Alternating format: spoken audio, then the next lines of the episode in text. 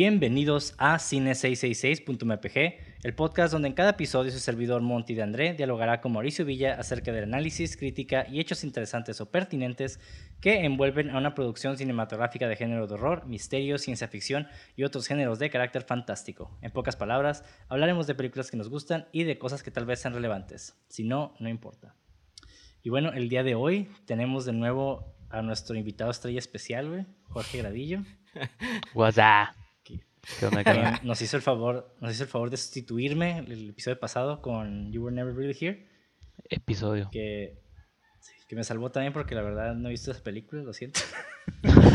Pero pronto, la voy a ver, la voy a ver. Vale,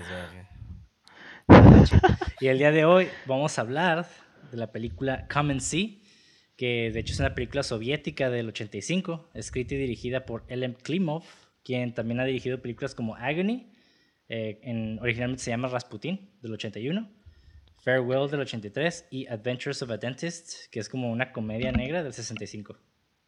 Ok. Ok, no he visto nada de ese güey. Tampoco, Es lo primero que he visto.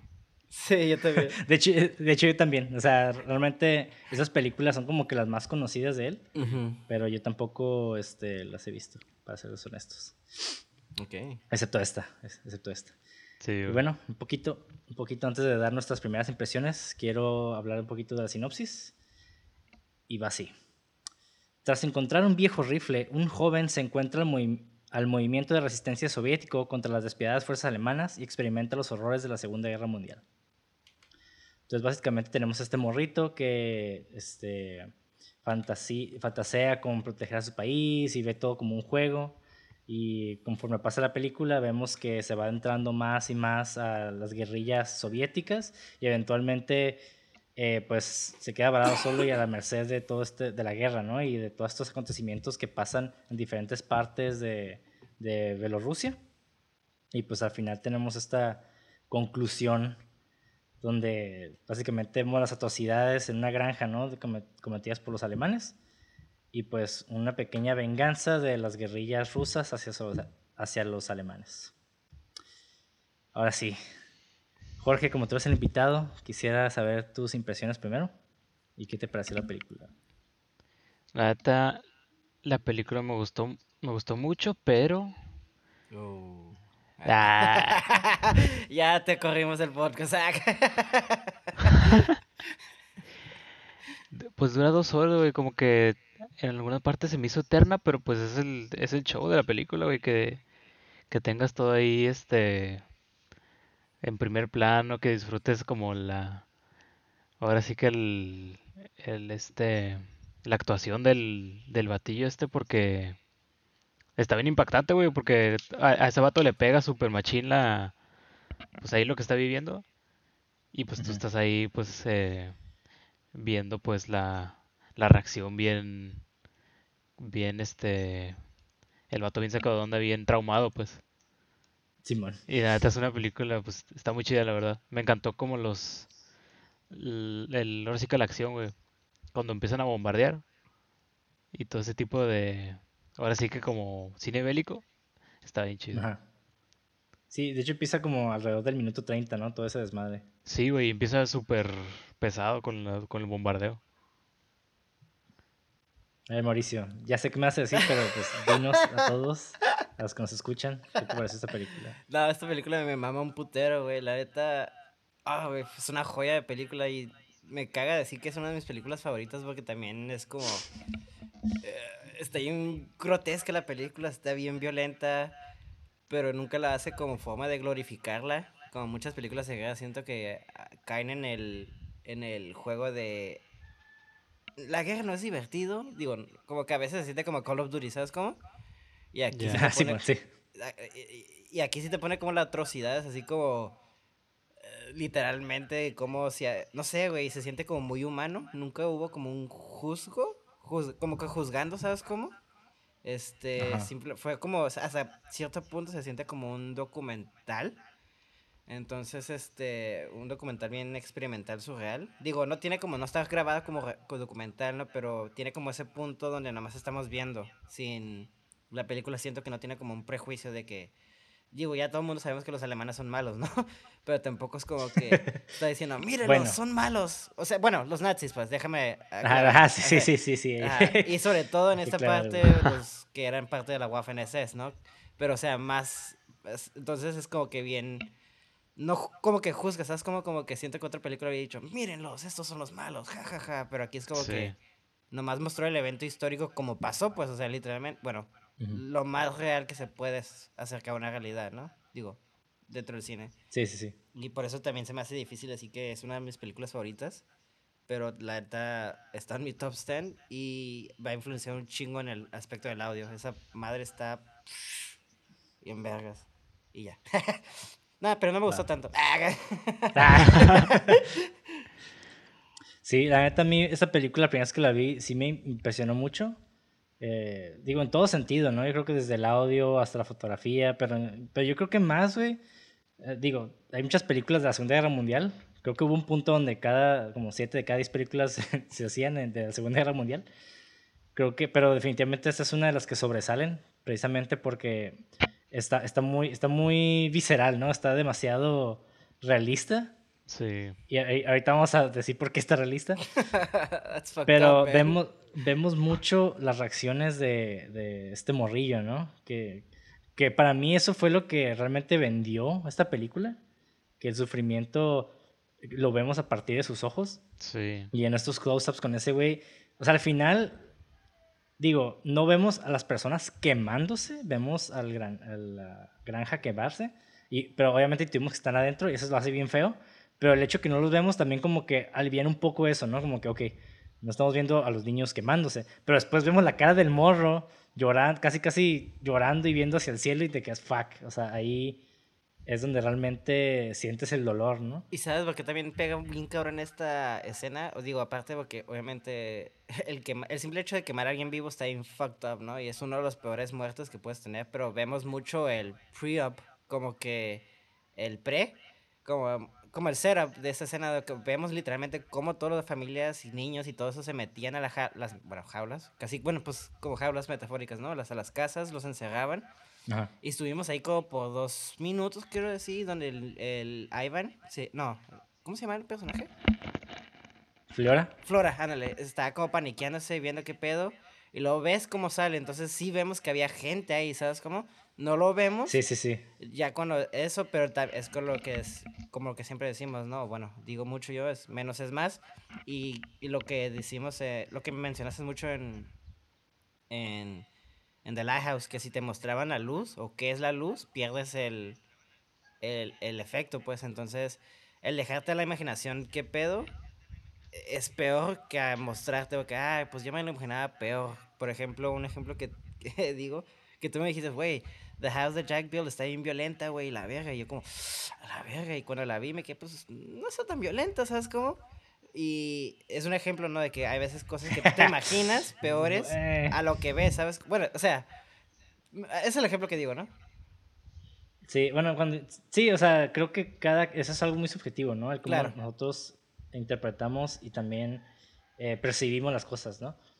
Eh, en tu caso, yo creo que para ti y, y para la mayoría realmente sí nos afecta mucho cuando no vemos algo, como que, porque nos dejan la imaginación, ¿no? Pero Sí. realmente también a veces el ver cosas es como el, es como el sonido del, eh, de las uñas en el pizarrón, ¿no? Tal vez para algunas personas no está tan, tan cagazón, pero para algunos sí. Entonces, para mí, por ejemplo, The Jack the House Built, no, perdón, The House that Jack Built, eh, esa película cuando vi, por ejemplo, el, la- cuando vemos la- el pezón así que se lo pega al, al vidrio, ahí se me, que- o sea, yo me imaginé cómo lo cortaba, entonces, ah, eso me dio un chorro de cosa, güey. Sí, sí, sí. Y bueno, ya para continuar con esta película, güey, eh, me gustaría hablar un poco del director, porque es uno de esos directores de, o sea, no es el típico director gringo que se imagina cómo es la guerra y la, y las- y la escribe y, y como que le mete nacionalismo de que, ah, este, vamos a meterle, vamos a glorificar a Estados Unidos en la guerra y somos los buenos y la fregada, ¿no? Tengo una pregunta, o como quiero asaltar, brincarme si es, es necesario. Déjame adivinar que el vato estuvo involucrado literalmente en la guerra. Por supuesto, güey. Ok, ahí está. Ya, ya con eso sabemos qué pedo. De hecho, el vato nació en el 33 en Stalingrado, Uh. que hoy en día pues ya no existe, ¿no? Se le, se le conoce como Volgogrado, Rusia. El vato pues nació en una familia rusa y su papá era un investigador que trabajó en la Comisión de Control Central del Partido Comunista en la Unión Soviética. Hombre. Entonces, sus papás eran muy comunistas.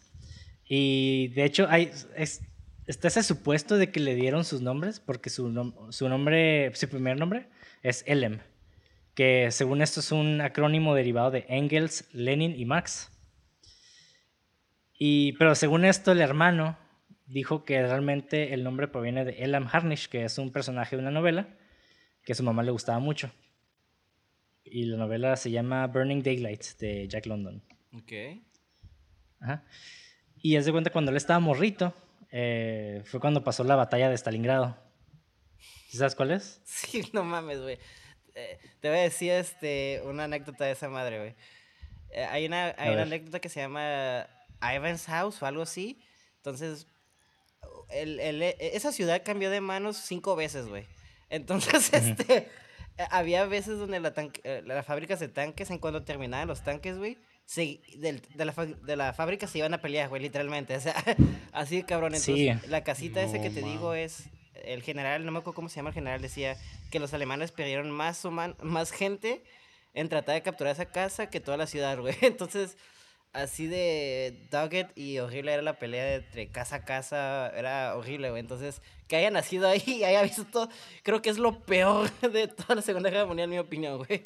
La batalla de Stalingrado. Y sí, contestaba tu Sí, y de hecho sí. De hecho fue la batalla en el frente oriental de la Segunda Guerra Mundial, donde Alemania, la Alemania nazi y sus aliados lucharon, pues, básicamente como dijiste, ¿no? Sin éxito contra la Unión Soviética, por el control de, pues, de esa ciudad. Y la batalla estuvo marcada por pues, un chingo de cosas, ¿no? Hubo combates cuerpo a cuerpo, ataques direc- directos a civiles e inocentes. Y pues, básicamente es lo que se le reconoce como la epítome de la guerra urbana. Y urbana porque sucedió en la ciudad dentro, ¿no? Y de hecho se dice que fue la batalla que hubo más muertes en toda la Segunda Guerra Mundial, güey. Entonces, ya como que nos No podemos imaginar a qué grado Sí. estuvo esta madre, ¿no? Sí, Ay, güey, es que- Y a veces eran en un día cambió como una fábrica cambió como de manos tres, siete veces, ¿sabes? Como y es como la verga, güey. ¿Qué, qué mentalidad estar bus- nomás. Ay, no, no sé, o sea, hace maníaco eso, güey. sí, y pues e- él de morrito vivió todo ese pedo, güey. Sí. Y en el 57 se graduó de, de Instituto Superior de Aviación. El vato es, es piloto. Estoy hablando del director, por cierto, ¿eh? Los que no estén como que aten- atentos. El vato se matriculó en el, institu- en el Instituto de Cinematografía Gerasimov. O Gerasimov, no sé cómo se pronuncia, güey. Y donde estudió con el director Effing Zigan. Y el vato ahí, de hecho, conoció a su esposa, Larisa Sheptiko. Tampoco sé quién es. no conozco a nadie, Sí.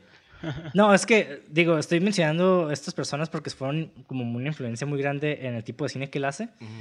Porque en el 79, la esposa de Klimov, de este director, eh, Larisa se murió, murió en un accidente de carro, güey, mientras se dirigía a un lugar, no, no creo cómo se, cómo se les llama, fábulas ecológicas. Ah, no es cierto, perdón, ¿qué estoy diciendo, güey? Este, estaba, dirigi- estaba dirigiendo, güey, porque la morra también pues era direc- directora, güey Ah, ok. eh, en, una, en una locación eh, de este que quería que se pareciera mucho a este lugar, a este como lugar ecológico, por eso se decía fábula ecológica, Ujú. de una novela de Valentín Rasputin que se llamaba Farewell. Farewell to my Torah se llama. Y es de cuenta que un año después de que ella murió, Klimov filmó un homenaje de 25 minutos a su, a su esposa llamado Larisa. Y luego terminó la película que ella había comenzado, que es la que se llama Farewell. Mm. Entonces, cuando vean la película de Farewell, eh, eh, básicamente la que empezó a dirigir fue la esposa. Cuando falleció, pues el vato la continuó. Y pues está dedicado obviamente a ella. Y, por eso, y está más como más simbólico porque se llama Farewell, como adiós. Sí, güey, de hecho. Está como bien sad. Y, y menciono esto porque, porque es muy importante en el director. Eh, el vato, después de esto, todas sus películas básicamente eran tragedias. Y pues una de ellas fue la de Come and See. no mames. Ay, güey. Quiero eso de más cine entonces. ¿Qué pasa? que quiero ver su demás cine, güey, entonces a la verga, güey. Sí, y voy a citarlo, güey, porque ya sabes, ya saben ustedes cómo me encanta citar cosas, güey. Eh, bueno, esto cita del director, dice así. Cuando era niño había estado en el infierno. Si hubiera incluido todo lo que sabía y mostrado toda la verdad, ni siquiera yo habría poder, no había podría haberla visto.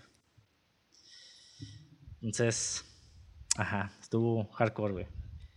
A la verga, güey. Literalmente, Come sí, güey, te está invitando a ver la verga. Sí, güey. Sí, El título estaba como muy... O sea, no tiene que ver con la guerra, güey. No, de hecho sí tiene bastante. eh, eh, bueno, simbólicamente sí, pero realmente no tiene nada que ver con la guerra, técnicamente. Pero, digo, primero hay que, hay que saber que esta, esta película está basada en una novela, ¿no? Que se Mm. llama Catherine, Ok. que creo que está traducida al inglés como I am from the fiery village. Soy de la aldea quemándose. Que, sí, como en llamas, ¿no? Soy de, la, de la aldea en llamas. Tiene mucho sentido ese título. Ajá. Y, o sea, de hecho me, me, me gustó mucho porque vi a este, digo, no he leído la novela, pero leí este fragmento de este güey que dijo que leyó esta, esta novela. Y más que nada, el vato hizo esta película porque se acercaba el, el aniversario número 40 de, las- de la gran victoria con, lo, la Segunda Guerra Mundial. Y el vato había estado leyendo este libro muchas veces, que consistía básicamente en estos relatos de primera mano de personas que sobrevivieron a los horrores de este genocidio en, en Bielorrusia. Sí.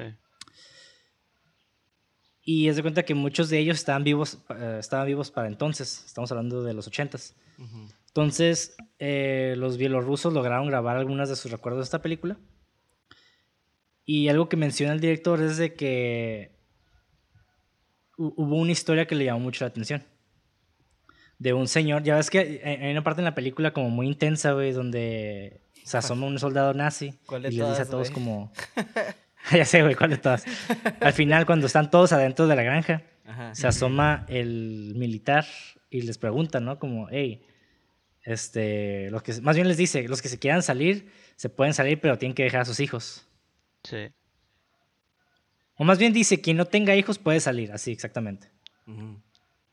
Y esto fue una anécdota de una de esas historias dentro de esa novela, donde este güey, eh, de hecho, se salió y, dejó, y abandonó a sus hijos y a su esposa, güey. A la No verga, güey. Ajá, entonces eh, el, vato, el vato escapó y luego vio como un- unos hombres borrachos rodearon con perros pastores alemanes. Rodearon a niños, güey, y, vio cómo los despedazaban así, pero horrible, güey. Mames. Que, Pedo, que eso no sale en la película, lo bueno, güey, porque creo que hubiera, estado demas- hubiera sido demasiado. Sí, güey. Sí. Ajá. Entonces lo que el vato, cuando leyó estas historias, eh, quería hacer, quería pues hacerle saber al mundo que existía, ¿no? O sea, como que, güey, o sea, pasaron, no nomás pasó en Alemania, pasó en Polonia, o sea, también pasó en Bielorrusia. Pasó en todas Y la partes, güey. neta, ajá, pasó en todas partes, ¿no? Pero creo que lo de Bielorrusia fue como el, el hecho de, Uy, se salió de Ricardo. todas las granjas. Oh, aguanta, creo que nos desconectamos. Sí, se que se desconectó un poquito. No, güey, pero la neta, esa, eh, las secuencias donde estaba viendo eh, toda esa parte donde queman la, la jaula, bueno, no la jaula, ¿qué les digo jaulas, güey? Pero donde se quema el, eh, la village, se me hizo bien pasado de vergas, güey, esa madre, güey. La cinematografía, ah, bueno, cuando digas pasado de vergas es como, no que se chingó, ¿no? Pero, Sí, sí, sí, sí. Sí, entonces realmente pues esto fue el, el motivo por el que el vato decidió hacer esta película. O sea, como el no olvidar esa tragedia. Eh, pero el vato sí estuvo como muy ah, reacio a hacerla por el hecho de que hubiera estado muy violenta. O sea, como que el vato decía, y la neta la gente no la va a querer ver. Ya. Pero también el vato estuvo, eh, hizo este guion junto con un escritor de la novela que se llama Alex Adamovich. Mm. Y de hecho ese güey les dijo, pues que no la vean entonces, pero esto es algo que debemos dejar después de nosotros, como evidencia de guerra y como esta como súplica por la paz. Mm, El, el Mauricio sigue conectado. Sí. Sí, no, ahorita Creo que me no, salió. eh. Sí me, está- sí me- sí me oye el vato. Mauri. Mauricio. Mauri ya. Sí, le pasó lo mismo que a ti, güey. Qué raro, güey. Aguanta. ¿Qué pedo con este vato? Ahí está. Aquí dice que sí. Ah, está. Está conectando mi, mi muchacho. Mauricio, ¿nos escuchas?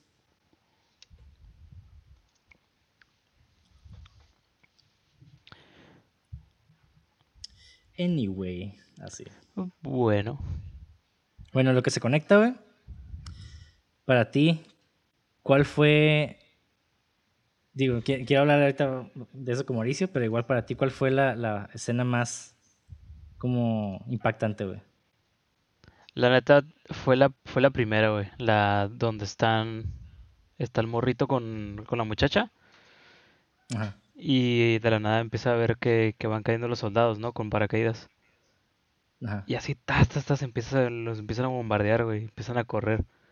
Y esto, y ni siquiera están ellos en la toma, ¿sabes? Como que nada más es una toma general. Y de cómo bombardean así, tas, tas, y se va destruyendo todo el bosque, güey. Para mí yo creo que fue esa la escena así como que estuvo como muy bien hecha. Y como que hasta dices a la verga, o sea, pudo- les pudo haber pasado algo a los que estaban grabando, ¿no? Como que estaba como muy hardcore eso. Y me impresionó Ajá. mucho esa escena, neta. Esa fue yo creo que la, Sí, güey. la que me encantó, güey. Sí, de hecho, esa, esa escena me gusta mucho. Esa escena sucede después de que el morro eh, se va con los con las guerrillas rusas Ajá. hacia el bosque. Y luego lo dejan ahí, ¿no? El vato, porque Ajá, lo dejan. está, está muy chiquito, pues está muy chiquito, güey. Entonces, creo que más que nada por el hecho de que el vato, el general, decidió así como, ah, pues, o me llevo al viejito, porque que apenas sus botas pueden con él, Simón. o me llevo al morro, que sus botas están buenas. Entonces le dijo, no, ¿sabes qué? Cámbiatelas con el morro y ya nos vamos. Ya. Simón. Ajá, Sí, se regresa y se encuentra con la muchacha. Ándale. Y entonces ya, como, eh, esa sí está curada, la de la muchacha. Porque vemos así el... el- Una, yo- algo que tienen los rusos mucho es, en sus películas es de que le meten como mucho surrealismo y también como un diálogo muy poético. güey. Sí, a- hasta cierto punto se me hizo como muy teatral la película al, al principio. Como Sí, que, y, y sí tiene esos tintes. sí. Sí, a- también la cámara como que como que te da un, un set así como de como si fuera pues una obra de teatro pero grabada dentro del, del piso del, o sea, donde están la- donde está la escena, ¿no? Literalmente. Sí, sí, sí, está Ah. como muy cercano, ¿no? Siempre estamos junto con, con, con Fliora acá Sí. viendo, Mucho. viendo todo el desmadre. De hecho, algo que me gustó mucho de la película, hablando, disculpen, ya reviví, hubo unos quién sabe qué pedo, pero eh, algo que me gustó mucho de la, de la película es como lo que estás sabiendo tú, es que la perspectiva siempre viene de Flora, ¿no? Pero Ajá. el audio, este, marca un chingo como, pues marca un chingo cómo él ve todo, ¿sabes cómo? O, o entiende todo. Sí, sí, sí. Y de hecho, nada más para actualizarte en la conversación, güey, estábamos hablando con Jorge acerca de la escena que más impactó. Y hablamos de cuando cayeron las bombas en el bosque. Sí, la primera. Ajá. Fue como que wow, o sea, aparte de que, de que pues, es como violencia y todo el pedo, es como que cómo pudieron hacer en esa época pues una escena tan, o sea, bien lograda, güey. Está, está muy chingona. Sí, bueno, fue en el 85, Ajá, sí, ¿no? pero igual sí, sí, este... Digo, el cine ruso siempre ha sido como muy personal, trata de no ser como muy flashy a comparación del cine ah, gringo. Sí, Pero aquí como que sí lograron eso, ¿no? Pero sí, o sea, fue como flashy, pero no fue como extremo. Este güey se desconectó otra vez. Eh, no. Pero no fue así, no fue como muy extremo, ¿no? Sí, no. Y de hecho, hasta cierto punto, dije, de seguro esto lo vio Michael Bay y dijo, ah, huevo, yo voy a hacer este cine de explosiones. Sí, sí, sí. Fue su, su escena favorita, dijo el vato. Yo quiero hacer toda mi película como esta escena. Ah, huevo. Ajá, sí, güey, porque la neta está bien impresionante, güey. Está la cámara, lit- literal, creo que le cae un, un árbol al lado de la cámara en, en el último bombardeo. Sí. Está como De hecho, ¿leíste, ¿leíste fun facts de esta película, de casualidad? No, no leí ninguno. Ah, ok. Bueno, al final hablamos de ellos. Creo Va. que te, te va a gustar. No, va a tener un chingo de fun facts, güey. Sí, la neta está, está muy chingón. eh, eh, esta película pues tiene mucho peso ya con la pura temática, ¿no? Simón. Pero incluso, digo, ahorita ca- digo, me quería esperar a que Mauricio estuviera conectado, pero quiero hablar un poquito del título para continuar hablando de la película. Va. Eh, dijiste que el Come and, Come and See como que no tiene nada que ver, ¿no? Sí, es, lo veo como es una invitación así como indirecta, ¿no? Y también el personaje. Sí, y, y- sí, y, y sí lo es, es realmente.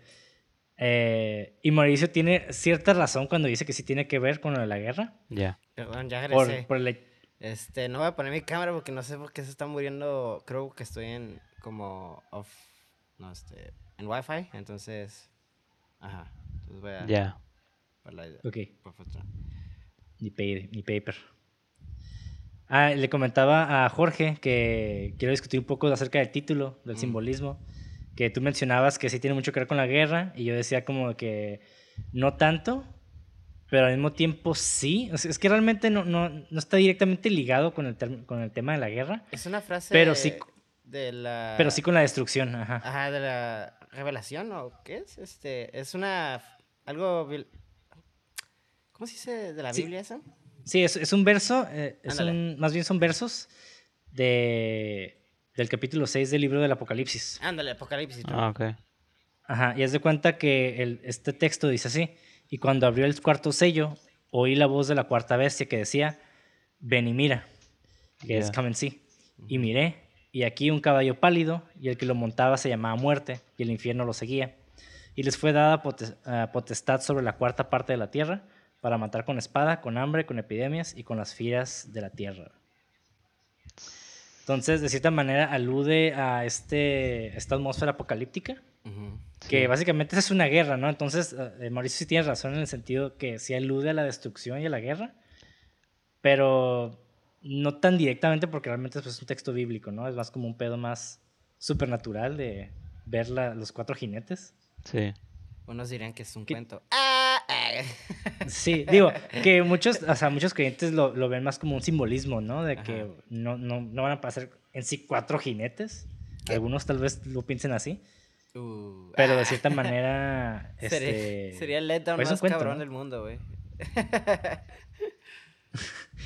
Sí, y, y bueno, ah, digo, hablando del, del- de este título, como que ya nos está mostrando mucho simbolismo a partir de, de aquí, ¿no? Y es algo que sí hacen mucho los rusos también. Y es más, yo me atrevería a decir, güey, que, que el cine gringo aprendió de simbolismo y surrealismo a partir de los rusos. güey. Ay, pelá La que sí, neta. güey. Pinches americanos no saben hacer nada solos. Ah, que no es cierto este. Nada, pero la neta, el cine de Estados Unidos está muy marcado en ver lo que hacen otras gentes y hacerlo americanizado, que también funciona, ¿no? Cada quien tiene su, su estilo, pero...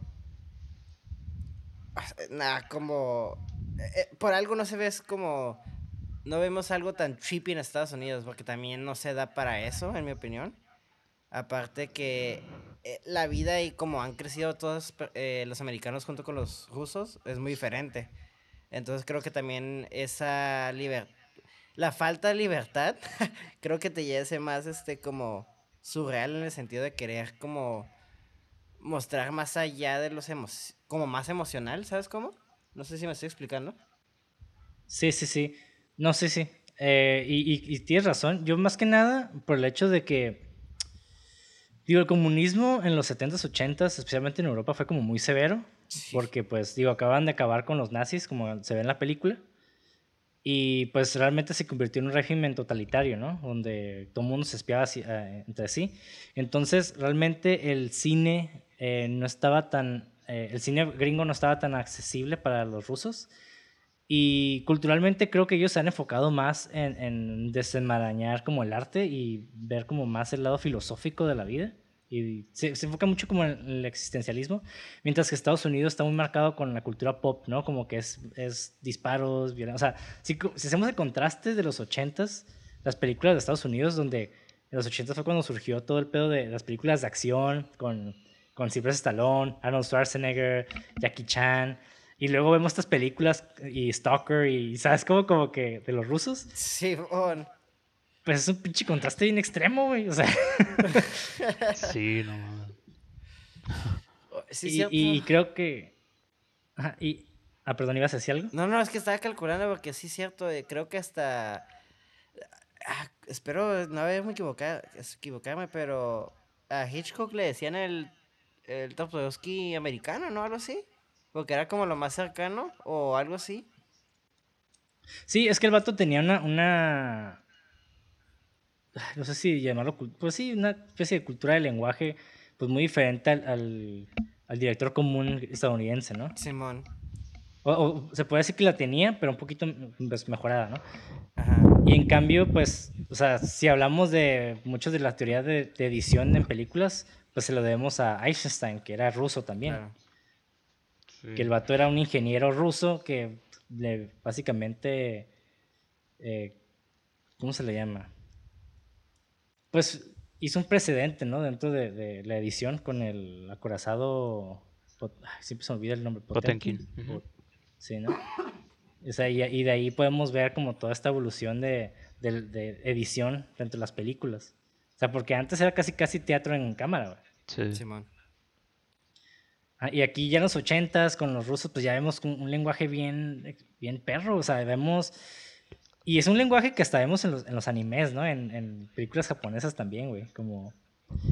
Dejan respirar la película y vemos aparte inserts de cosas, ¿no? Mientras sucede, mientras está pasando un diálogo, mientras sucede una acción a lo lejos, ¿no? Sí, sí, Sí. sí. Sí, porque te- Sabemos- te, aumenta el mood, ¿no? Por ejemplo, el vato, si está el vato llorando, como que nomás escucha el llanto, pero también se ve como goteras, ¿no? Pum, pum, pum, pum. Sí, sí, y- sí, y Es como exacto. que, ah, ok, mira, o sea, eh, está representando el- como el ambiente, se crea parte del personaje, ¿no? Y te, te, pues te, te intuye, ¿no? O sea, ah, como estábamos hablando de la casa, que nomás escuchamos los gritos cuando se quema todo, tú también te intuyes que, ay, obviamente sabes que está llorando, pero no sabes su, su físico, pues, o su rostro, como que también lo deja su misterio, pues, entonces, menos es más, pues. Sí. Sí, sí, sí. Entonces, digo, y, habla, y ya como hablando un poquito de simbolismo de la película, ¿ustedes qué simbolismos le pueden encontrar, ¿no? A, a esta película. Ah, pues en sí, pues lo, la primera que se me viene es lo de Come and See, ¿no? De cómo este, el, el, el cómo nomás a veces, ¿cómo se dice? Y no sé si sea como simbolismo, pero como, a ver, yo solo voy a hablar y ahí si me explico, si me explico me dicen, si no, pues no. Sí. De cómo a tú veces dale, tú dale. ten- tenemos como glorificado la guerra, ¿no? Es algo que pre- tocamos previamente, pero a aquí es como, sí te da un chocante ver eh, cómo realmente es algo más apegado a la realidad sin ser tan crítico de algo. Entonces, este, el ver cómo el niño pues está como todo feliz de ser este un soldado y todo eso y al final lo ves disparándole literalmente a la foto de Hitler y ves como detrás de él está un mismo morrito que tiene la misma mentalidad que tuvo al principio, ves como, como se cierra el ciclo, ¿no? Y ver, realmente ves como un niño deja de ser un niño y, s- y- y se crea como pues necesariamente, no quiero decir un adulto, pero se ve forzado a madurar más, más allá de, del tiempo que se debía de, ¿no? Entonces, para mí, yo la veo a esta película como el, como, como la muerte del niño, o la muerte del, no del niño, sino de la inocencia. Ya. Y es como, ven a ver cómo, cómo la inocencia muere en la guerra, pues. Y cómo los Sí, niños son afectados en ese sentido. Sí. Sí, y de hecho, qué, qué bueno que mencionas eso porque o sea, también podemos pensar en el nombre del morro, ¿no? Que Ah, se llama flor. Fliora. Ajá. Que básicamente en español sería como flora, como flora y fauna de las flores. Sí, sí, sí. Sí. Que está, está medio extraño el nombre, ¿no? Como flora suena como muy femenino, por un lado. Sí. Bueno, Y hasta este... en Rusia también los nombres, Sasha también es nombre de hombre. Entonces no es, es bueno, más es cierto. es más común que el nombre, no quiero decir femenino, pero que suene femenino a nosotros es como es más normal allá, ¿sabes cómo? Me imagino. Sí. Entonces, a mí Sí, se me pues hace sí. interesante lo de flower. Digo, no sé si sea como la traducción literal de flor, pero es como que, ¿qué pasa cuando una flor se muere? Se marchita, ¿no? Igual que la, la inocencia de un niño. Es como la asocio, yo asocio eso, ¿no? Sí, sí, sí. Y yo también, de hecho, yo también. ¿Tú qué opinas, Jorge? Mira, pues sí, el, la neta el nombre, pues te lo, pues haz de cuenta, ni siquiera te, te, te ponen otro nombre, o sea, como, como Gaia, ¿no? Que también significa como la, la tierra o algo así. O sea, te ponen el nombre literal como, pues la flora, la... Ni siquiera la tienes que descifrar, ¿no? Muy obvia, Sí. dices. Sí.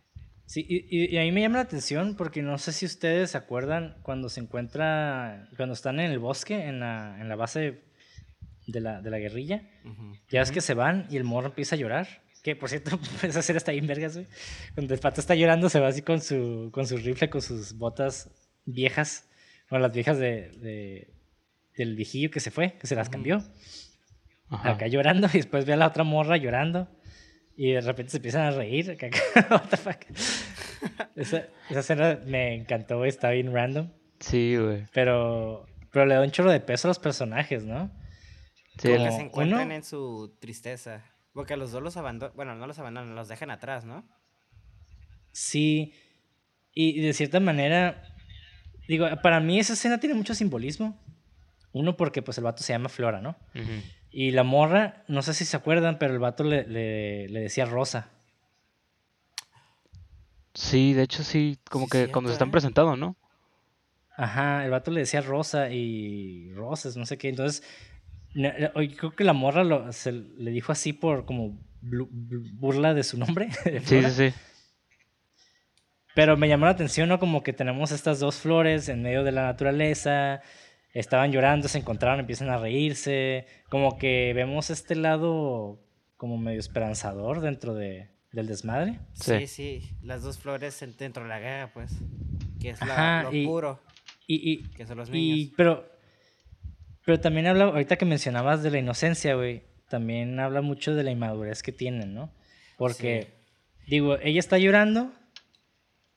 por- digo, no, no inmadurez por su, por su parte de ella, porque pues se fue el vato y pues la abandonó, digamos que la dejó, entre comillas, porque pues realmente no, ni modo que se la lleve, ¿no? A la guerra. Sí. Oye, y ni siquiera... estaba llorando. Ajá. Sorry. Digo que ni siquiera la conocía tanto, ¿no? Cuando al principio. Ajá. Sí, que no la conocía tanto y pues se pone a llorar, güey. Es como que... No, pero creo que ella estaba llorando por el, el otro güey, el, el, El comandante. comandante. Ah, ok. Es que ves que el, comandante es, ya sé, el, el regimiento, si es que si le quieres llamar así, o la milicia. Sí, es la guerrilla, es la la guerrilla ahí, Se, quería, se empezaron a marchar a a los vatos, a la flora y a la niña le dijeron no vayan con nosotros porque nosotros vamos a ir a dar los vergazos. Simón. Y el vato, pues, eh, el, el se emputan porque, pues, querían, eh, sobre todo el Flora, porque quería, pues, obviamente se, se voluntarió para luchar, ¿no? Y que te dejan al final. Es, es la tragedia, ¿no? Que el vato desobedece y, y es como que va de todas maneras. Bueno, no necesariamente desobedece. Empieza el cagadero cuando se encuentra con la chica y como que empiezan a... Bueno, X, ¿no? Ya me estoy yendo para... Ajá, pero sí. Los abandonan. Bueno, abandonan entre comillas, ¿no? Porque como dices tú, no es como que los voy a llevar a la guerra. Sí, sí, sí. Sí, o sea, originalmente sí iban a llevar a Flora. Pero como cambiar los, las botas, pues dijo, no, pues tú te quedas. Así como, Sí. Sí, Simón. eres, eres eres el último de- del, del equipo, ¿no? sí, sí, el Y yo que eso... Ajá, y el vato se agüitó porque pues no los cogieron, básicamente, ¿no? Y es como el niño que no... Que lo dejan al final de- del equipo de fútbol, ¿no? Y empieza a llorar. Simón.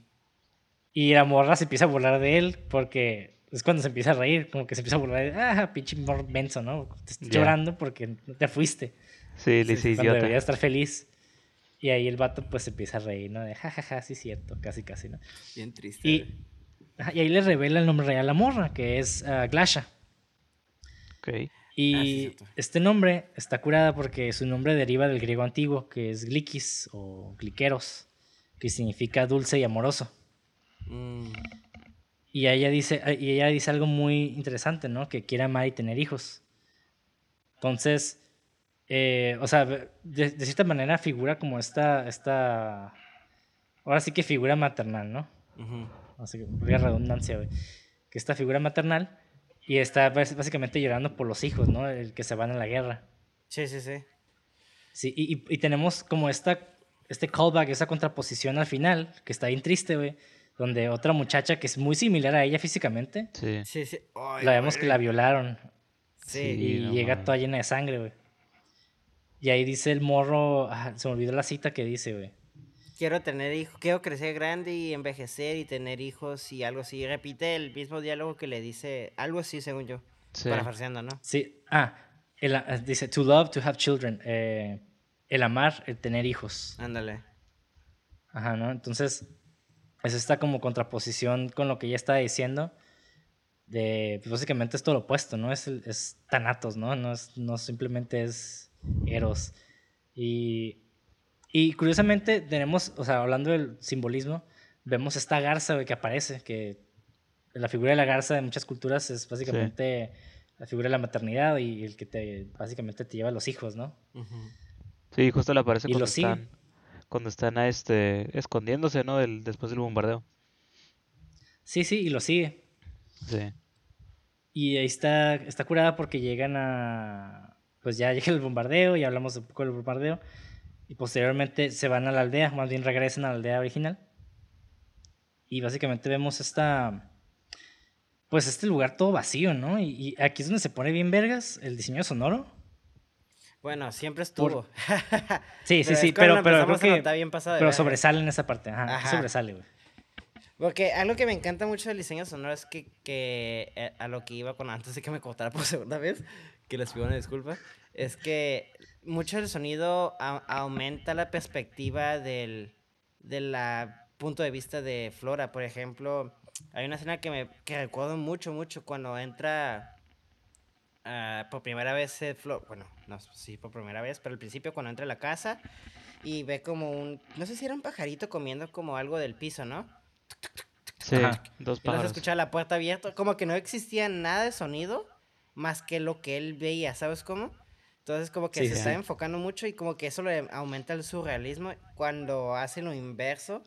Por ej- hay otra toma que donde, ejemplo, está gritando la gente y se mete la cabeza al lodo. Técnicamente no debería escuchar nada, pero se escucha Sí. clarísimo, ¿no? Porque está como en su mentalidad y me quedo, güey, a la verga, güey. Eso es un diseño sonoro bien exquisito, güey. Que cada vez va como aumentando y también cuando están en la, eh, al principio viéndose. Y hay, hasta hay un punto donde están como bailando y se ve como que la cámara está como a velocidad rápida. Y hay como un, un fondo, como música, eh, como de a- arcoíris. Bueno, no arcoíris, como de, de circo, ¿sabes? Como ti, ti, ti, así como aumentándolo como la locura que están ahí. Es como a la verga, qué pedo, güey. Simón, Simón. Sí, güey, y este. Y, y está curada, digo, ahorita que mencionas eso de que llegaron a la casa y no se había ruido. eh, digo, también está muy bien justificado. O sea, no nomás fue como que, ah, no quiero que haya, no quiero que haya ruido, ¿no? No, claro. como- o sea, lo que mencionaba Jorge hace rato es de que, pues, no mames, o sea, caían las bombas bien cerca, güey. O sea, hasta vemos el árbol cayendo frente de la cámara, ¿no? Casi, Sí. casi, güey. O sea, nos da esta, este acercamiento, ahora sí que ni tan voyurista, o sea, estamos ahí con ellos Ajá. de el sonido está justo al lado de nosotros, ¿no? Entonces, por ende, es tan grande que el vato se queda sordo. Sí. Y entonces estamos. El, el que no haya sonido es básicamente esta, este sonido metadiegético que existe dentro de la cabeza del personaje, Sí. Pero que no vemos este. que no está como. O sea, la morra no, no, se da- no, no está consciente de que esto es lo que oye el vato, nada más nosotros como audiencia y el personaje. Sí, porque también el al- altera el sonido que escucha, que es algo que me encanta de la película. Por ejemplo, en la escena donde creo que tienen que ir por leche, si no me equivoco, o algo, algo Una para vaca. comer, ¿no? Por una vaca. Sí. Y van Ujú. como varios cabrones y van corriendo, corriendo. Y vamos viendo cómo se mueren uno por uno, ¿no? Ah, y cuando empiezan a correr de la nada, el avioncito que siempre aparece, güey, que es la desgracia de todo, güey. Sí. Shh, Se ve el avioncito y de la nada se ve que escucha que está cayendo como una bomba. ¡Uh! Y los vatos se avientan al piso y nada más era una botellita. ¡plop! Y te quedas a la verga. Sí, que sí, el sí. vato ya se imagina todo como si fuera violencia, ¿sabes cómo? Entonces, ese es el diseño gráfico, diseño gráfico, diseño sonoro que me encanta, que a veces juega con la con lo que tú escuchas o con la expectativa que tú escuchas, pero porque el niño ya piensa que es una bomba, ¿no? Cuando en realidad no es una bomba y lo escucha de esa manera y te lo vuelve esa película el diseño sonoro vuelve a la película más trippy de lo que es, ¿sabes cómo? Que eso me fascina, que llega a su culminación cuando están cruzando el fandango o o no sé si llamarlo fandango pues el como el todo el lodo, Dices el ¿no? fango, más bien el fango, ¿no? El Fango, perdón, es Fandango, creo que es una compañía de Estados Unidos de boletos, algo así, ¿no? si no Sí. Perdón, el Fango, ¿cómo se llama esa madre? Todo lo lodazal Sí. ese, el diseño sonoro ahí Ajá. se pasaron de verga ahí. Que también la revelación de que cuando llegan al pueblo de regreso de su casa. Uf, no. Uf, que esa escena sí quiero tocar, güey. Oye, ahorita que estás, a- Sí, ahorita que estás hablando del diseño sonoro, güey, la, la película está, do- está como doblada, ¿no? O sea, volvieron a A grabar las ¿no? voces, ¿no? No sé. pareciera, güey. Ajá, Eh, parece. No estoy seguro. No estoy seguro ahí, para, para serte honesto, creo que sí grabaron ciertos diálogos en, en off, o sea, como que ya después de que se, se filmó. Sí, Me imagino que por el, también por la locación y por el, Sí, las sí. explosiones y demás, ¿no? Demasiado sonido ambiente. Pero algunas se, se, se sentían muy, muy presentes, ¿no? sí, al, al Sí, princi- con- al con- principio de la película creo que lo noté más. Sí, sí, sí. Sí. Sí, o sea, realmente cuando la morra está llorando, cuando ella está llorando Sí, en el bosque, se, se, se oye super fake, ¿no? Como que alguien sí lo grabó aparte. Pero cuando él está llorando, no se, se escucha como muy sincronizado. Sí. Entonces, Igual me pregunto Ahí- si fue como una propuesta del diseñador. O tal vez, lo más seguro, la verdad, fue que conociendo el cine de antes es que también era como, ah, la verga, grabamos todo sin sonido y lo hacemos en post, tipo como lo que hacía Sergio Leone, ¿sabes cómo? Que, que era la práctica más que nada en ese tiempo. De Sí, grabar sí. todo en post, con ADRs de que y grabar audios así, pues. sí. Porque es más económico también. sí. Y, y digo, ya, digo, segui- siguiendo con la línea del diseño sonoro, güey, cuando están en la granja, ahorita vamos a llegar a la parte de la revelación. Este, vemos al, al morro pues, comiendo, ¿no? Y la comida todavía está caliente, güey. Se nota como que Ajá. acaba de pasar, güey. Sí, Y, y empezamos a oír como sonidos de moscas, pero bien fuerte, güey. O sea, como, sí, vato. como este, este, este sentimiento de putrefacción en el ambiente, güey. Sí, porque el vato estaba así ahuyentando a las moscas y ni siquiera se veía, ¿no? Pero se escuchaba así Ajá. muy presente que como si la tuvieras ahí al lado, güey. Escuchaba, Que es lo que me encanta, güey. Que el vato yo creo que ya sabía, como que ya sabía, pero se estaba mintiendo, ¿sabes cómo? Sí. Pues la negación, sé. güey. Ándale, ajá, ajá, exactamente, como que, y luego, ah, bueno, continúa, disculpe. No, dale, No, dale. no, tú dale, dale, dale, dale. No, es que eso se me fascina mucho, que, por ejemplo, es- me fascinó mucho ese detalle que él escuchaba las, zzzz, pero no la Sí. veía, ¿sabes? Como, como, como- y está chistoso que se llama Come and See. No sé, se me hace muy como irónico esa parte donde no quería ver la muerte de su familia, pues. Y es Sí. como, digo, se entiende, se Sí. justifica, pero también me quedo como, a la verga, el diseño sonoro Sí. lo, lo que elevó mucho a esta película es como, creo para mí es una de las películas con el mejor diseño sonoro, así bien cabrón, güey. Sí. Y, y ahí hay una parte donde maneja muy bien el suspenso, güey. Especialmente eh, ya cuando se vuelve visual el pedo, cuando vemos las muñecas en el piso llenas de moscas, que una nos da a intuir de que, o sea, ¿qué niñas dejarían sus juguetes así nomás, no? Sí, Exacto. no digo. Una. Y aparte ahí en medio, güey, o sea, o sea, más bien pareciera como que las hicieron que sacaran sus cosas y las pusieran ahí. O se las cayeron y dos- saliendo a la carrera, ¿no? Ajá. Y, y dos, también suena como, o sea, visualmente parece ser como una especie de profecía, ¿no? De que, o, o Ándale. un, o un- ¿cómo se llaman? Bad omen, así como, Sí, sí, sí. Un augurio, ¿no? mal augurio. Ándale. un, ajá, un mal augurio, así de que, güey, qué pedo, o sea, como... Sí, o sea, la... Y ahí cuando, Dale, dale. no, digo, ahí es cuando el morro le cae el 20 de que, pues, su familia puede estar en peligro. O sea, Sí. porque el vato bien confiado, ¿no? Ah, se fueron. Pero fue como, aguanta. Sí, güey. O sea, esa escena yo la vi como que literal como si fueran los cuerpos de su familia, así como ejecutados, Ajá. ¿sabes? Mm. Yo, ah, ahí, ahí es lo que me gusta porque esa, esa parte funciona como en tres niveles y ya literalmente es como la representación visual de lo que le pasó a la familia. Sí, porque güey. técnicamente en ese momento Flora no se da cuenta, dice, cruzaron el, cruzaron el, el, ¿cómo es? ¿Fango? Sí, el, el lago, sí, sí. no sé qué El- era. cruzaron el lago, cruzaron el lago y salen corriendo y la única que se da cuenta que literalmente todos están muertos en esa villa es que se asoma al lado y detrás Sí. de la casa está como todos los cuerpos así aventados, pero el vato sigue corriendo como, como que no ve, ¿sabes cómo? Sí, Sí, Y no le pues, dice la morra, no le dice nada. Como y- que, sí, corriendo. Exactamente que el breakdown ahí de esa morra está bien intenso porque la morra vio todos los cuerpos, empieza a cruzar el lago y la morra está bien paniqueada ya, pues es un chingo de emociones, el, el estrés mental, el estrés físico de cruzar el lago. Es como a la verga, ya, déjame, tus papás están muertos y el vato es como que ahí es donde se rompen, ¿sabes cómo? sí. Y encuentra, de hecho, el viejito en el campo es su papá, ¿no? Eh, que el vato está todo eh, el que quemado, está ¿no? quemado. No, No. no, no, no, es, es el, es el viejo del pueblo. Pero ahorita, Ah, antes de llegar a eso, Ajá. eh, también, con, o sea, hablando de diseño sonoro y todo este aspecto visual, Hay mucho surrealismo, específicamente en esta Sí. escena, después de que ve los, estos muñecos en el piso, salen.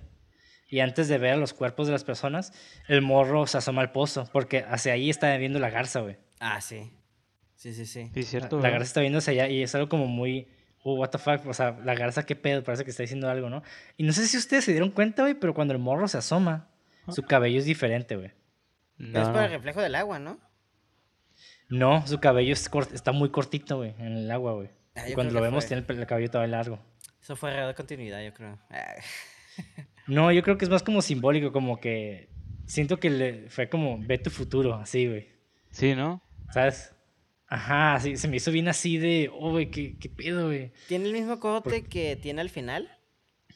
Sí, Ok, entonces ah, que tendría que checar ese detalle porque sí estaría viajes que haya hecho eso, ¿eh? Lo voy a checar, ¿eh? sí, y, Ajá. Sí, chéquenlo. La neta, yo cuando yo le regresé poquito ahí porque dije, ah, qué pedo, tiene cabello diferente, güey. Y dije, oh shit. Tiene, lo tiene así como pelón, güey. Simón. Ajá, que es como acaba, ¿no? Ajá. A la verga, güey. Entonces ahí fue, eh, ahí, no sé, ese, ese, tiene ese, esos medio tintes surrealistas de, ah, guacha, la garza viendo hacia el pozo, el vato se asoma, tiene, o sea, ya hablamos de lo que representa la garza. Yo me perdí lo- ahí, eh, ¿qué de hecho, el pozo significa una especie de, también como de, del vacío, ¿no? Sí. De hecho, Oye, ahorita, Como, güey, ahorita estoy viendo la escena, güey. ¿así? Estoy viendo la escena, güey. Es que el pozo también puede ah, sí. representar el Sí. abismo, ¿no? Ajá, ahí está la garza. Ajá. Verga, sí, güey. Sí, A la verga. sí, güey. Qué perro, güey. Qué chingón, sí, güey. Pero oye, que- ya que yo me perdí un poquito lo de la garza, ¿qué representaba así? ¿La garza en sí? La maternidad. Ah, ok, ok. Pues es la fiesta de la maternidad y es sí, como ¿verdad? que en, contra- en- en paralelo con lo que está diciendo Ga- Glasha, es la muchacha, Claro. de que ella quiere amar y quiere tener hijos. Y pues básicamente es, eh, ¿qué representa eso? Pues la prosperidad, ¿no? Sí. La Sí, sí, sí. prosperidad, la buena vida, el amor. Y está viendo hacia el vacío, güey, o sea, la garza. Y el morro ve hacia donde está viendo la garza. Y pues se ve a, a él mismo al fondo del vacío con el cabello corto. Sí, güey, incluso tiene el, el ya el, el traje todo casi casi como roto, güey. Sí, güey. Y, y no sé, me, me recordé como ese pedo de, de las pitonistas que te muestran como el orá- la esferita esa del oráculo. Sí. Donde Ojo. puedes ver tu futuro, así. Como Sí, algo así se me figuró, güey. Como, no, what the fuck. Ahorita que lo mencionas eso todo y me dices tú también como que la el, la- el animalito ese, no me acuerdo cómo se llamaba, eh, representa la ¿La garza? maternidad. La garza y es como que ahí está el futuro de tus hijos, ¿no? Como que en esta guerra todos acaban igual. Exacto, güey. Ay, la verga, sí está bien maníaco eso, güey. Está bien, maníaco. escena. Sí, güey, qué chingón, güey. Sí, y pues ya, acto seguido, pues ya vemos los cuerpos, cruzan el, el, el fandangoso. Ah, acá, ¿no? Ya cambiando las palabras. el fango. Y llega esta persona, ¿no? Como a ayudarlos. Eh, quién sabe quién vergas es él. Sí. Pero lo lleva a la isla donde están todas las personas que lograron escapar. Sí. Está este güey quemado que es el, el viejo del pueblo. Es el, el the town elder, como le dicen muchas personas, ¿no? Ay, Sí, que sí, esa escena está bien dolorosa, güey. Que al principio pues Que ese- lo vemos regañando a los, a los, a los niños. Simón. Sí, y, y aquí, y aquí es lo que lo triste, ¿no? Porque realmente ese, eso fue por culpa de Flora, güey. Hasta cierto punto, ¿no? Digo, es un niño, realmente. ¿Qué culpa le podemos echar, no? Pero el morro, por querer andar jugando al verga, de sacar armas de la, de la playa y demás, o sea, lo, lo vieron. Este. Está bien alemán. Que, no sé, güey, o sea, por el título, hasta básicamente, prácticamente para mí es como el, el jinete del apocalipsis allá arriba, güey, como Pues sí. viendo hacia abajo, güey. Es que Kamen sí, es como que siempre lo está viendo, ¿sabes cómo? Siempre lo está observando y siempre que aparece el avioncito siempre pasa algo malo, güey. Sí, siempre, güey. Exacto, siempre, exactamente, güey. El avioncito pasa, güey. El papá, ¿qué es lo primero que el papá, bueno, el papá, perdón, el viejito del tío le, está advirtiendo, güey, no le juegues al verga, solo vas a traer destrucción y la chingada. ¿Y qué es lo que pasa? Güey. Se ve el avioncito bien omenoso, ¿no? Y ya reve- la revelación es de que el viejito, pues, tenía la razón, güey, que es la tragedia de todo, güey, que tuvo dos Sí, te dije, oportunidades. te dije que no sacaras pinches armas de ahí, güey. Iban a ver Exactamente, que esas- tenías armas y los iban a buscar. ¿Qué es lo doloroso O de sea- la película? Que lo hace lo más trágico, que el vato tuvo dos opciones de parar todo, güey. Cuando lo dejaron y cuando... Y el no buscar las armas hasta el principio, güey. Entonces, pues ahí está como... Él, no digo que él mismo cavó su tumba, porque como dices tú, es un niño bien chiquito y pues obviamente está aprendiendo Y nadie te emprende, nadie, nadie espera hacer eso, ¿no? O sea, nadie les... Ajá. nadie piensa en las consecuencias, sobre todo como niño chiquito, güey. Y ahí es el dolor que, que pues ves cómo empieza y cómo Ujú. acaba, güey. Y tú empiezas a hablar- ahorita lo hablamos, lo hablamos en, en el foreshadowing de la, del pozo, güey. Luego vemos cómo al final él le empieza a disparar a Hitler. Y luego hay un niño igualito a él, detrás de él, con la- casi vestido igual, ¿sabes cómo? Y nada más él ya está como Sí. hasta viejito, ¿no? Ya parece como un niño súper viejito, así acabado, güey. Y eso que nada más tuvo que dos días, se podría decir. Tres a lo mucho. Sí. Sí, güey, pero no mames. Que, está- que es algo que... Ese güey vio todo lo peor de la guerra, güey. Sí, es lo- machín. eh, Güey, o sea, literalmente se nos olvida que eso nada más le pasó como en un par, un spam de tres días, güey. Y Sí. se me hace Sí, mucho. sí, o güey. sea, en ese entonces la raza fueron años, ¿no? Sí, güey, o sea, duró, esa madre duró cinco años la guerra, güey. O sea, la- y esos, y él, lo que vemos son tres minutos, tres días, güey. Imagínate el resto de los días de ese vato. Ese vato ya envejeció a no más poder, güey. Sí. Sí, güey. Fuck. Sí, y luego pues tenemos esta escena donde pues ya está con todos, están haciendo esta como medio marioneta de Hitler con bombas. Y luego van corriendo y, y está bien loco porque pues todo el tiempo como que los, los disparan, güey, como que siempre están al tanto de ellos, ¿no? Sí, exacto, güey. Pero yo creo que eso es más como imaginación de Flora, ¿sabes? Como por lo que hablo del diseño sonoro. Como que Pues, pues que todos están corriendo también, güey. Eh, eh, pero es que también es lo que, es lo que me gusta mucho de la película, porque mucho, no estoy diciendo que te lo dijera a tu imaginación, ¿no? Pero por ejemplo, vuelvo al ejemplo del... Están corriendo los dos, y ese es el ejemplo que pongo, los dos están, los últimos dos que sobreviven están corriendo, y se escucha cómo se cae la botella, pero como si fuera una bomba, y realmente no era bomba. Ajá. Entonces aquí sí yo creo que nomás es como imaginación de Flora, porque mucha de la película es perspectiva de él. Entonces quizá nomás están corriendo para llegar a un punto, pero como ya está bien paniqueado, se escuchan los balazos, ¿sabes cómo? Ya. Digo, es como yo lo- me lo Mm. visualizo, porque pues eh, sí tiene como, no quiero decir inconsistencias en el audio, pero como estos detalles muy notorios que se que claramente son por, por una decisión creativa, ¿no? Entonces, porque Sí, sí, sí. les- y luego porque también hay gente que de la nada les dispara y se caen, ¿sabes cómo? Y ya, no sé, es como mi versión, es como lo, como, como que lo que yo veo, porque hay hasta tomas donde Flora está viendo algo, pero hacen un corte ahí y como que parece que lo está viendo, pero nunca lo está viendo, sino es como el donde venía el audio, ¿sabes cómo? Juega mucho con esas tomas de, de que, por ejemplo, la muchacha al final cuando llega toda violada, que está en grotesca esa escena, la morra pa- parece que se están viendo, pero Ujú. lo hacen un corte A y la morra está viendo otra cosa y el vato ni la está pelando, ¿sabes cómo? Entonces también juega Ujú. mucho con el punto de vista y el, el POV, el audio de las perspectivas de todo. Entonces, es lo que me encanta mucho de esta película, que te deja como, no a la imaginación, pero sí te deja como muy abierto ciertas interpretaciones, en mi Sí. opinión. Sí, sí, o sea, no está tan explícita. Exacto. Pero, pero casi, güey. Sí, raya medio ahí en lo, lo visual. Exact- como- exactamente, que es lo que está, que está jugoso esta película, güey, que lo vuelve, que es una, que está chistoso porque mucho de lo que hablamos de esta película es que está bien real, pero mucha de la, de la realidad lo presenta de una manera muy surreal que hace que se siente bien real a la vez. Está bien loco, ¿no? Sí, porque, ajá, o sea, como decías, ¿no? Realmente no vemos a la gente quemándose, no vemos cuando están, cuando tienen su pequeña venganza los, los, el partido ruso, los prorrusos, contra los alemanes que agarran abajo del, del puente.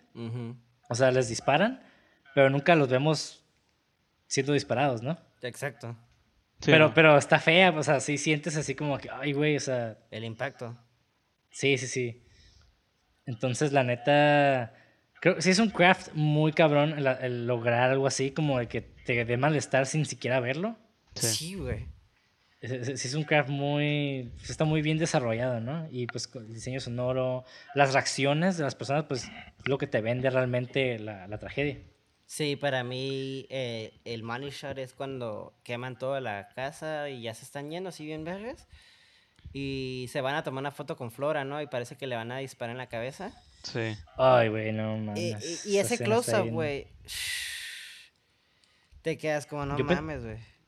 Yo pensé que le iban a matar, güey, al principio, güey. Bueno, la también, primera vez que lo vi. Sí, yo dije, ya, ¿qué? ¿Qué? ¿Qué? No me digas que Dije, sí es que dije, son rusos, güey, lo van a matar, güey. Así. Simón.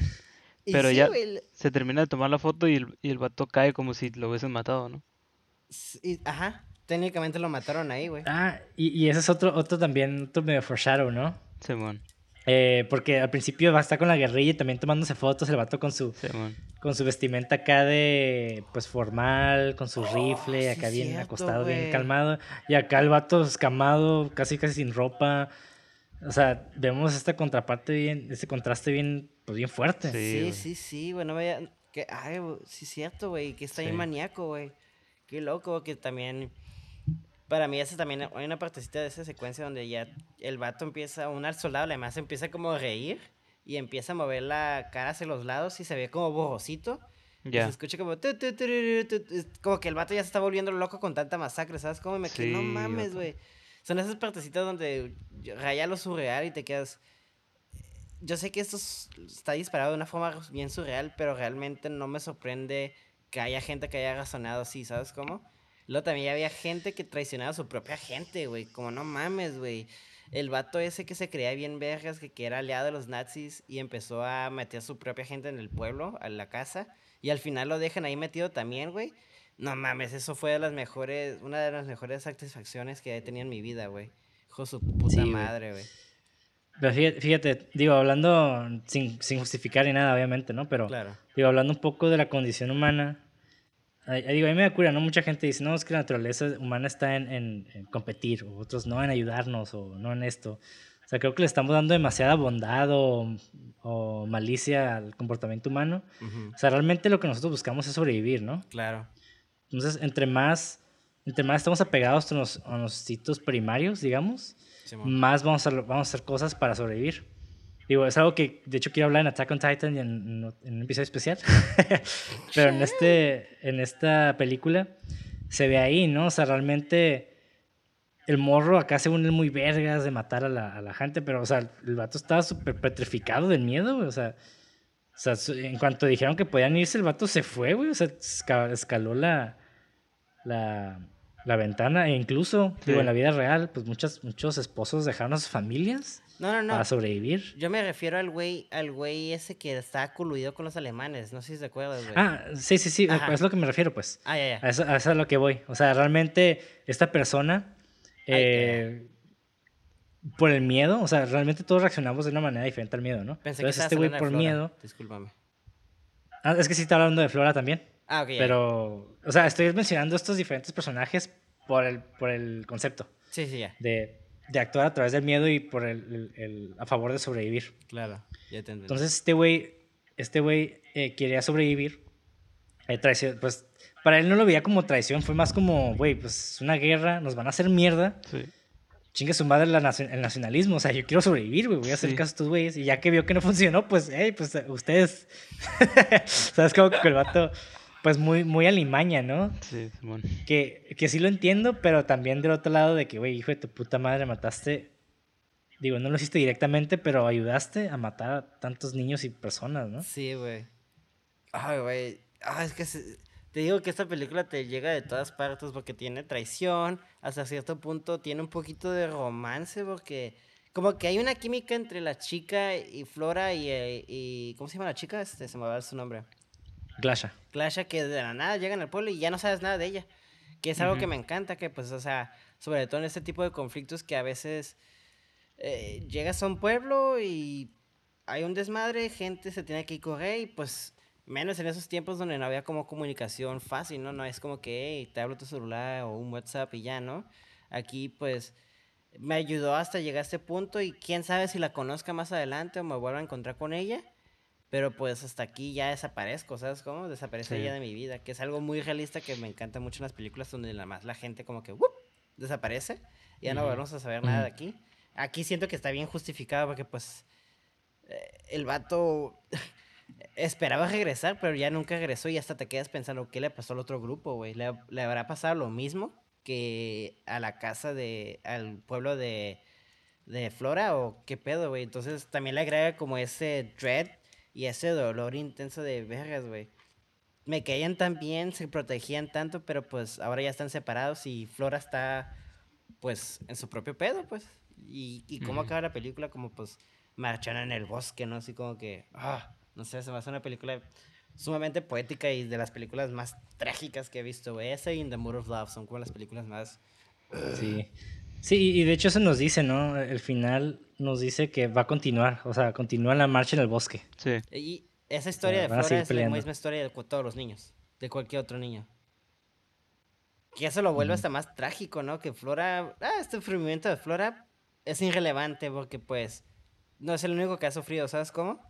Porque no será el primero ni el último y te quedas, verga, güey, Sí. a la verga, güey. De hecho, como que en, en la escena esa donde, donde está otro niño, como que ya es que está la toma del, del flor así en primer plano y te- está el niño atrás y que está, los dos están, están enfocados, güey. Simón. Ah, sí, sí. E- Ese es eh, la niña llorando, ¿no? ¿El qué? Es la niña llorando, ¿no? La, la que violaron. No, No, no, no, no. no. Al Es final, ¿ya ves cuando le dispara a Hitler? Ajá, con el- ante- creo que es Ah, antes sí, de sí, que le cierto, dispara. cierto, cierto.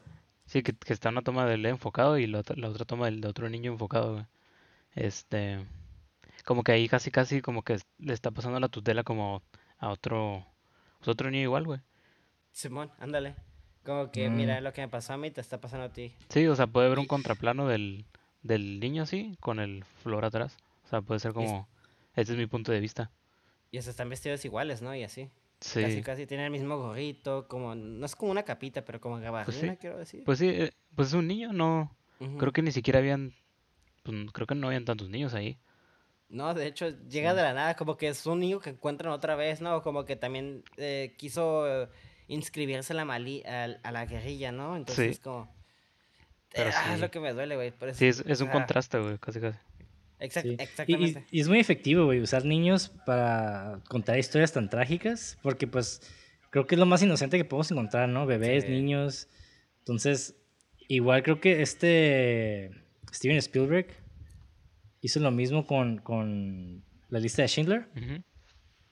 La niñita, Sí ¿no? fue Spielberg, ¿no? Sí. con la niña vestida de rojo, o sea, realmente es la única que sale a color y la, es la que seguimos a lo largo de la película y al final vemos nada más el vestido rojo ahí quemándose y te quedas, oh, fuck. Sí, güey. Que es lo más como sí intenso, pega, ¿no? pues. Porque nunca, de hecho, pues, la personaje nunca está desarrollada. Nunca No. habla. No, no, No, realmente más no. lo vemos indirectamente.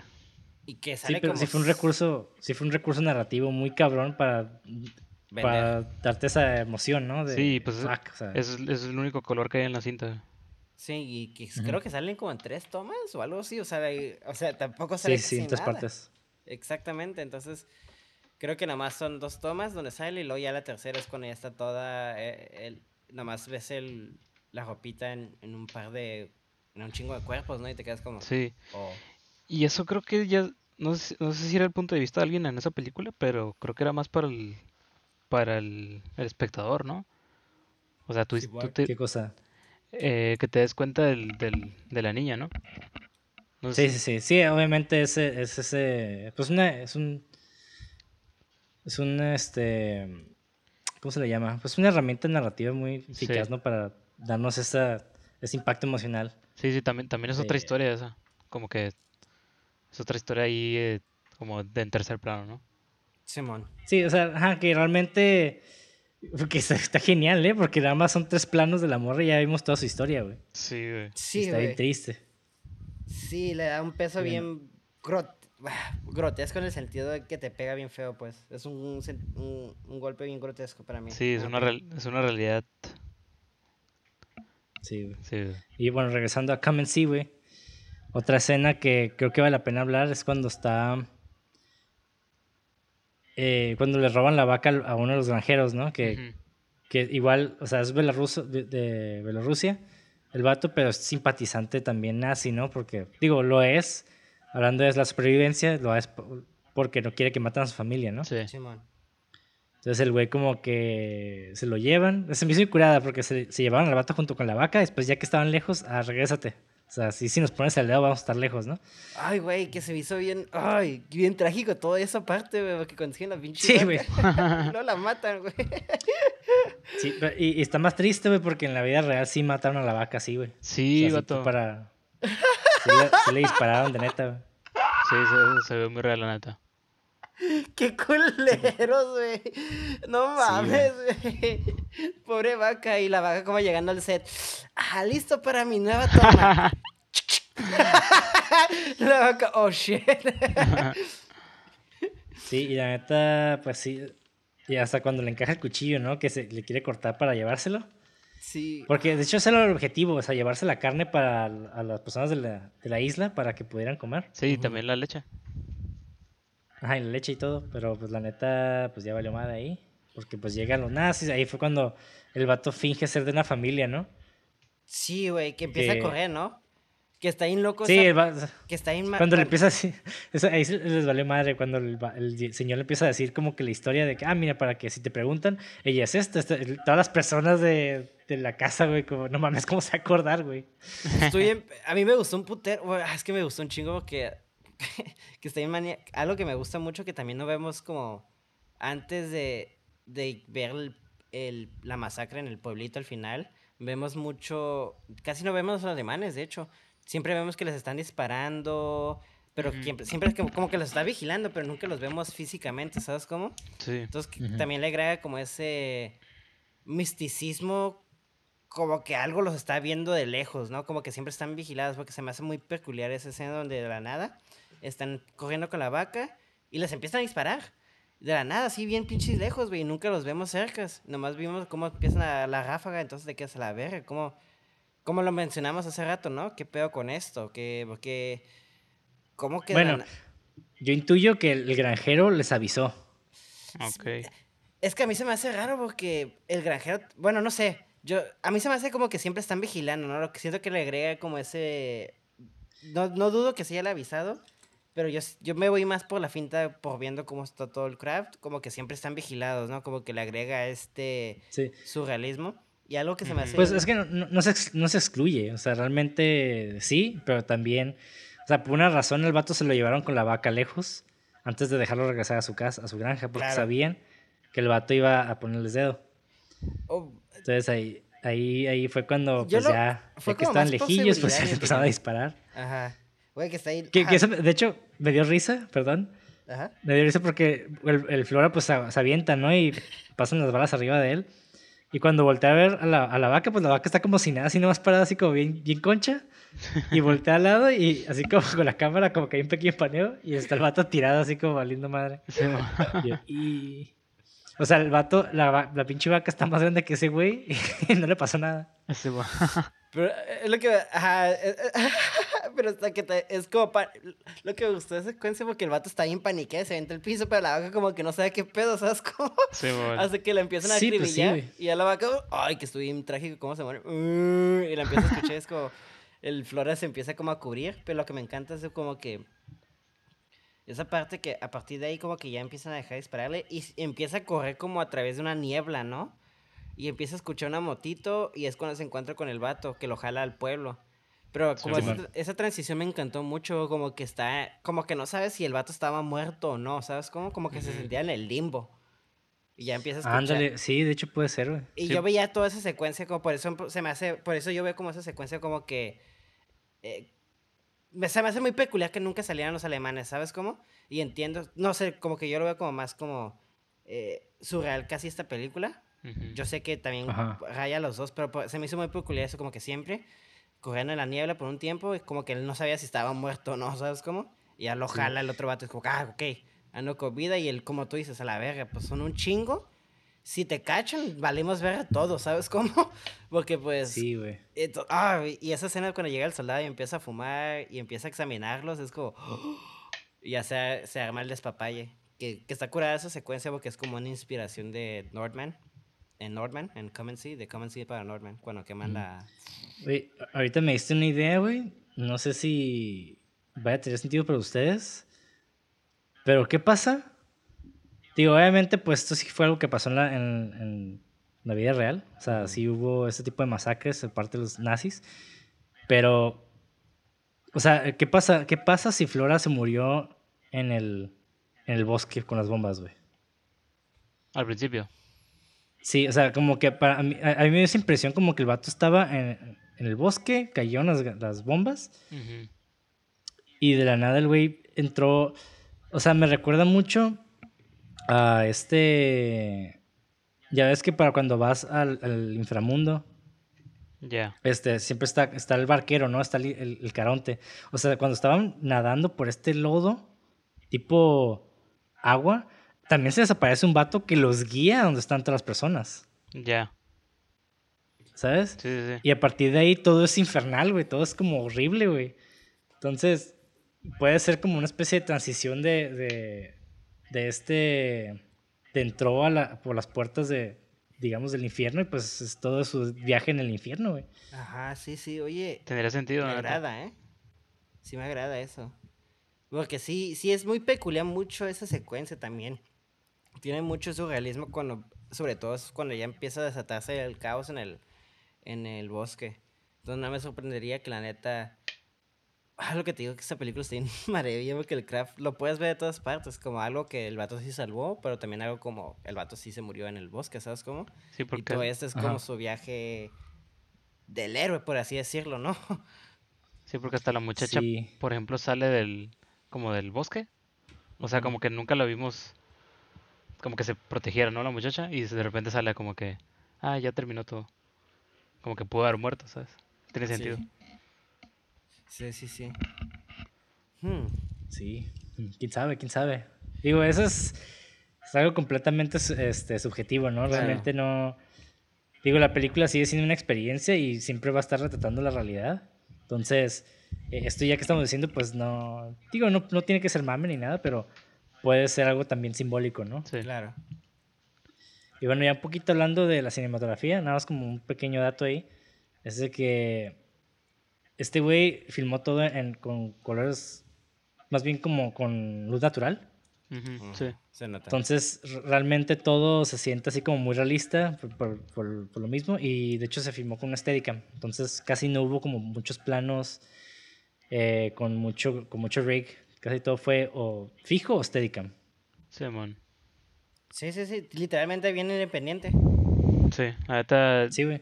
Es como si usar, como si ahorita usaras el Ronin y, y una DCR, ¿no? O D- DSLR o algo así ya. Sí, y pues el, lenguaje- el lenguaje cinemato- cinematográfico radica mucho en, pues en lo, en lo- ¿cómo se le llama? En la composición y en el simbolismo, ¿no? De, de- de- del cuadro, sí. de la misma composición. Oye, entonces, ya diciendo como lo que dices, no creo que, yo creo que todo fue doblado en, en post, ¿eh? Sí, o sea, sí tiene sentido. Pero también digo, claro que se puede grabar el audio aparte y estar atrás del vato de la Steadicam así como moviéndote con el boom, no sé, güey. No, claro, pero... hmm. Sí, sí, sí. Digo, ahí no sé, teníamos que como realmente verificar. Voy a checar. Pero ya bueno. me, me llamó mucho la atención eso, ¿eh? Y antes de pasar a los fun facts, güey, ¿hay algo que a ustedes les gustaría decir de la movie que no hablamos? Ah, no, esa, la neta me gustó un putero esta película, pero también me siento muy culpable al decir que me gusta, porque es como que admitiendo ver como gente sufrir, Bueno, es ¿no? que también, también no porque te guste la película, quiere decir que te gusta el contenido de la película. claro, O sea, claro. No es como, oh, me encanta que la gente se muera en granjas. No, güey, o sea, tampoco te mames, ¿no? No, no, yo o sea, sé, yo yo creo que sé. ah, ahí mucha gente comete ese error, ¿no? De, no porque te gusta una película de terror es porque te guste matar gente. O sea, Ajá. no, Sí. es como que... ¿Te, No, no, gusta, no. ¿Te gusta por la No, actuación? entiendo. ¿Te gusta por la dirección? Claro. Ajá, ajá. Pero lo que me refiero es que hasta cierto punto me siento un poco guilty porque la película se siente too real, ¿sabes cómo? Entonces es como, ¡ay! Sí, güey. Sí, pero, güey, es una manera de explorar la parte oscura de la humanidad, güey. O sea, Claro. realmente sí somos personas así, güey. O sea, somos personas muy manipulables, muy... Podemos llegar a ser eh, muy crueles. Y esta película, pues, es eso. Sí, y la neta, para mí, la cinematografía, el lenguaje, la historia, todo en sí, la narración, la neta me encanta un putero. Es una película que me sorprendió mucho la- cuando la vi. Son de esas películas que sí realmente sí es una experiencia. Y, y te tripeas un chingo el ver la película. Yo la cuando la vi, la neta, no sabía ni qué pensar. Y la volví a ver seguido otra vez porque la neta, ¿qué pedo que acabo de ver, güey? Ujú. Entonces, me fascina. la- Esta película que es como mi ejemplo a diseño sonoro a seguir, en mi opinión. Porque, na- ah, porque nada más es como... Funciona un chingo de, eh, de- de aspectos, ¿no? Como narrativos, este, como para explicarte cosas y como para emergerte, no sé, funciona en todos los niveles en mi opinión, entonces me encanta esta película, la, la verdad es una actuación pasa de vergas y me imagino que va a ser la de los fun facts de cómo se hizo la película, que eso lo vuelve más también culpable de que me guste, porque pues también el niño sufrió un Sí, putero, pero o es que, digo, yo creo que ya muchos saben que tú eres muy fanboy de todos los datos de la Segunda Guerra Mundial, güey. pero sí se pasaban de verga con los niños, güey, con ese niño, güey, pero bueno. Sí, güey. ya me acordé. Oye, este, Y bueno, este, una, una escena de que no hablamos fue la final, güey. Cuando, cuando está disparándole al, a Hitler, güey, y se ve todo el montaje de, pues, de lo que pasó de la guerra. O sea, todo el... ah, sí, cierto, güey. Todas- Tienes razón. Muy importante, güey. Sí, güey. Pues es que más, más bien, para mí eso, para mí eso fue como un deseo, ¿no? Como un Sí. pedo muy, también extraegético Sí, de, del morro, digo, dentro de la película del universo, vemos a morro disparándole a esta foto de Hitler en el, en el charco, ¿no? Como con un chingo de odio, pero al mismo tiempo con el deseo de que, güey, quiero, quiero, o sea, quiero regresar al pasado, güey, quiero que esto nunca haya ocurrido, ¿no? Sí, sí, porque, porque está todo, todo en backwards. El footage. Sí. Ajá. Oye. Sí, quiero despertar esta pesadilla, ¿no? Entonces, para mí, eh, para mí representó eso, ¿no? Sí. Sí, es cierto, eh, porque también... Realmente... Ajá, perdón. No, no, no, no. Perdón, tú- perdón yo, güey. Síguele. Ahorita que lo mencionas, es algo que yo también noté la primera vez que la vi, eso sí lo noté, y hasta la segunda vez, y varias veces que la he visto, es que cuando está súper maníaco, porque también, y tal vez aquí ayúdenme a, a- como a mis palabras, porque es algo que no sé si yo estoy viendo, es mame mío, pero ya ves que está disparando un chingo de veces, ¿no? Y cada vez que dispara se está yendo como al tiempo al pasado, y Ajá. luego llega hasta el niño, y es cuando deja de disparar, ¿no? Cuando Hitler es bebé. Sí, Y el vato tiene un pinche dolor de no puedo matar a este niño. ¿Sabes cómo? ya. Como que el vato o de- detesta a Hitler tanto, pero tampoco lo podría haber matado de niño. No sé, ¿sabes? No sé si me estoy explicando. Como que llegó, hasta este vato tuvo piedad de eso, ¿sabes cómo? Porque me- como que el, su, su, como que lo que tú dices, ¿no? El vato empieza a disparar las fotos, como diciendo de que yo maté a Hitler y esto ya se va a acabar, ¿sabes cómo? O si hubiera matado a Hitler de bebé, nunca había pasado esto y, el, va- y como que llega hasta el final y el vato se queda como a la verga. Casi mataba a un niño, ¿no? No es como que lo hubiera matado, pero como que sentí ese dolor en su mirada. No sé Sí, si esa es mame culpa. mío. Ajá. Sí. Sí. Y sí, de hecho, eh, esto también es algo muy que representa mucho de lo que dice uno de los soldados nazis que están abajo del puente.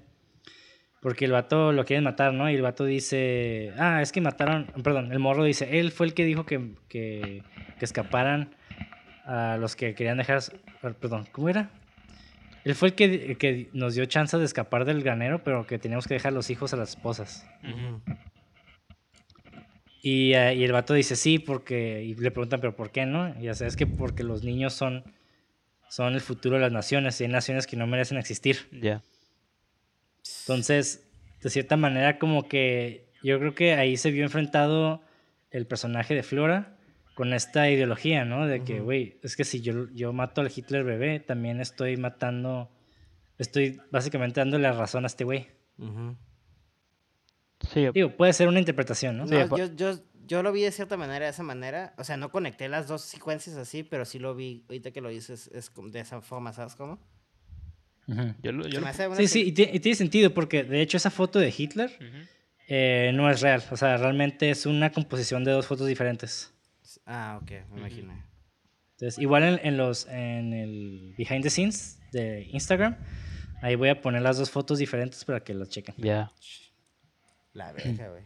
Fake, fake eh, Hitler baby pictures. Hitler baby, güey.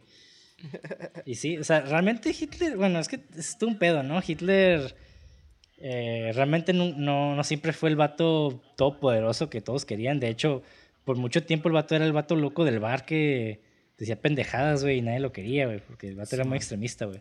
Pero poco a poco la gente fue como que juntándosele, empezó a dar sentido mucho lo que decía, y hasta que llegó a ser pinche di- dictador, güey. ¿Sabes cómo está? Simón. Eh, no sé, güey, está muy loco también como esa transformación. Porque, y, está curioso, ¿no? Porque re- realmente el vato, como era muy amante de los animales y era artista, como que no pensarías que el güey hubiera llegado a ese nivel, ¿no? Sí, güey. Pero- pues, Sí, sí. Pero nomás te corren de una escuela de arte y pues ve lo que haces. Sí, güey, sí, te digo. Simplificando bueno, todo, pues, ¿no? Pasamos a los fun facts, a los datos curiosos.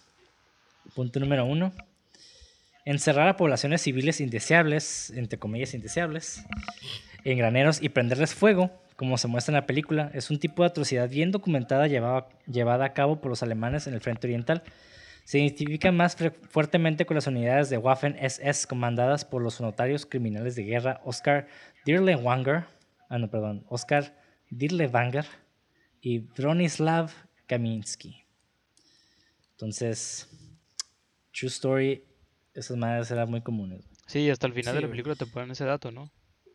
Sí, de hecho es el segundo punto. El epílogo final de la película dice, y cito, los nazis incendiaron 628 aldeas bielorrusas junto con todas las personas que habitaban en ellas. Entonces, 600, Machín. güey. 628 aldeas, güey. No O sea, esa madre, o sea, es un putero, güey. Es un chingo, güey. Punto número 3. En la película se utilizó munición real.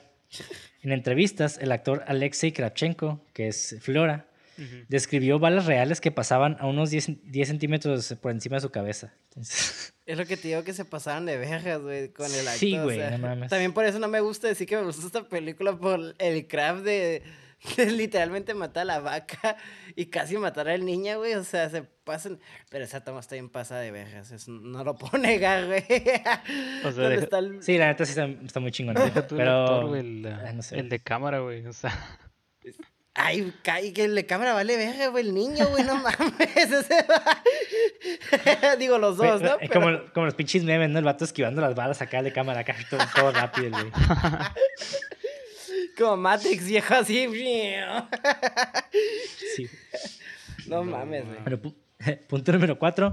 El director planeó que un psicoterapeuta hipnotizara a Alexei Kravchenko durante las escenas más espantosas y violentas para que no afectaran su mente joven. Sin embargo, resultó no ser susceptible a la hipnosis y tuvo que fingir todo el tiempo. Fingir, entre comillas, ¿eh? Sí, güey. Punto número 5. Muchos de los uniformes que se ven a lo largo de la película son originales. Sí, sí. órale. Se ven Sí, muy legit. punto número ¿Mm? Punto número 6. Se suponía que el nombre original de la película era Kill Hitler, que es Mata a Hitler. Ugh. Ya, El nombre tuvo que ser cambiado porque se consideró inapropiado en ese momento. Entonces, Está bien culero el nombre, la sí, es como. Qué parece, bueno parece como que- una película ya de sátira, ¿no? Como... Ándale. Siento que es una película pero, que ha hecho pero Tarantino. creo que también el objetivo era de atraer gente a verla. Claro. Entonces, Sí, sí. y yo creo que es un, es un título que yo creo que atrae más personas a verla que realmente Come and See. Sí, más comercial. Ajá. Es que suena como B-movie, ¿no? Ya- ya Sí, definitivamente, güey. Siento que sería una película Entonces- donde sale Sasquatch con el Bruce Campbell peleando contra Hitler, güey. Y es una película que sí vería, la neta. O sea, sí la vería, güey. Hay no, una yo peli- también, güey. Hay una película de Hitler, ¿no? Como... No me acuerdo si está en. Netflix. Que está así. Ah, creo que se llama His Back o algo He's así. back. Me recuerda eso. ¿Cómo se llama, güey? El punto número 7. Algunos de los soldados alemanes están usando armas rusas. Y esto es correcto, Sí. ya que era menos probable que se atascaran y podían funcionar a temperaturas más bajas que muchas armas de origen alemán. Sí. Cool. eran como que, uh, eran... ¿tienes esa? Boom, órale. Punto número 8. El tipo de mascota nazi alemán es Major Sturmbannfeld. En la película, ya saben cuál, como el, el monito que tiene como en el hombro, güey. Sí, güey, que se me hizo bien peculiar esa toma, ¿no? Sí. De hecho, es un animal conocido como Red Slender Loris. Ya. que es una especie de mamífero de promis- prosimian, es decir, un primate que no es ni un mono ni un simio. A la verga. Entonces está como... ¿Qué es? Muy Ah, Sí, peculiar. es la mascota que tiene el general ese que manda a matar a los... Sí, es como, es, es como esta excentricidad dentro de, del poder, ¿no? Sí. Sí, ajá. Ya.